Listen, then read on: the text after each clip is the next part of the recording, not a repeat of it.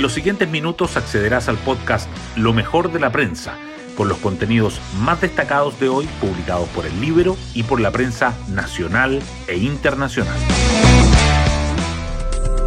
Buenos días, soy Pía Orellana y hoy es 23 de junio del 2023. Llueve sobre mojado, y no solo en el centro sur del país.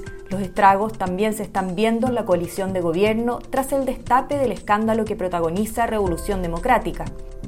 Los dineros que el Ministerio de Vivienda y Urbanismo traspasó a la Fundación Democracia Viva salpican no solo a la colectividad fundada por Giorgio Jackson, sino que también al gabinete por generarse un choque entre el Partido Socialista y de Revolución Democrática. Ayer el mismo presidente Boric se refirió al tema y dijo, tiene que haber colaboración absoluta con la Fiscalía. Si la Fiscalía decide involucrarse es porque hay sospecha o antecedentes de delitos y eso es gravísimo. Nuestro gobierno tiene el deber y la exigencia de colaborar en todo el proceso. Hoy destacamos de la prensa. Crisis por convenios con Democracia Viva escala al gabinete. Email a subsecretaria complica al ministro de Vivienda. Sectores del oficialismo piden evaluar el cargo de Tatiana Rojas, de Revolución Democrática, la subsecretaria que fue advertida de los convenios con la fundación de la pareja de Catalina Pérez, y la oposición recoge firmas para interpelar al ministro Carlos Montes. El presidente Boric endurece el tono y llama a elevar el estándar de probidad. La Fiscalía, en tanto, instruye diligencias a la PDI por posibles delitos de tráfico de influencias, fraude al fisco y malversación.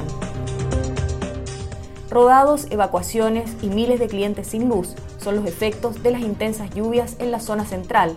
Se espera que las precipitaciones continúen hasta mañana y caigan en total unos 120 milímetros de agua debido al sistema frontal que se perfila como el más intenso de los últimos cinco años. El Senapred ordenó la evacuación preventiva en San Alfonso, el Cajón del Maipo, ante la amenaza de aluviones, un riesgo también presente en las regiones del Biobío, la Araucanía y los ríos al menos 13 comunas de la capital suspendieron las clases hoy. UDI acudirá al Tribunal Constitucional por comisión contra la desinformación del gobierno. El gremialismo acusa que la instancia vulnera la libertad de expresión y no respeta lo que plantea la Carta Magna.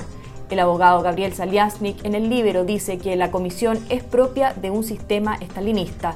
La ministra Aysén Echeverry de Ciencias que está a cargo de la instancia, aclara que la Comisión contra la Desinformación no va a definir qué es y qué no es verdad. Pymes piden priorizar eficiencia e incentivos al crecimiento por sobre el alza de impuestos.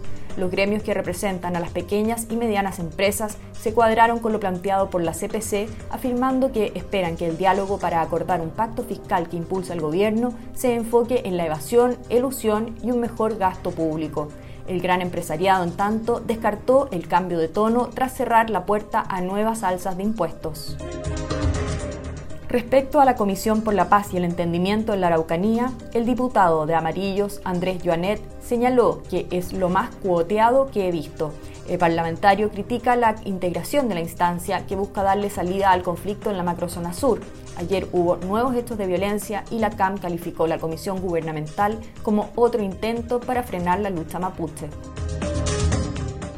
Senado de Estados Unidos aprueba tratado que evita la doble tributación con Chile. El convenio estuvo 13 años en trámite. El gobierno, senadores y ex cancilleres valoraron la noticia que sería positiva para la inversión. Expertos aclaran que falta un paso en el Congreso chileno por las observaciones hechas en Estados Unidos. Gobierno evalúa reducir protagonismo de ente estatal en reforma de pensiones. La ministra del Trabajo tuvo primera reunión con parlamentarios opositores. Se abrió a la idea de que la administración de cuentas no recaiga por defecto en el gestor público, sino que se decida mediante licitación con privados. Y así llegamos al fin de este podcast donde revisamos lo mejor de la prensa. Que tengan un excelente día viernes y un rico fin de semana largo.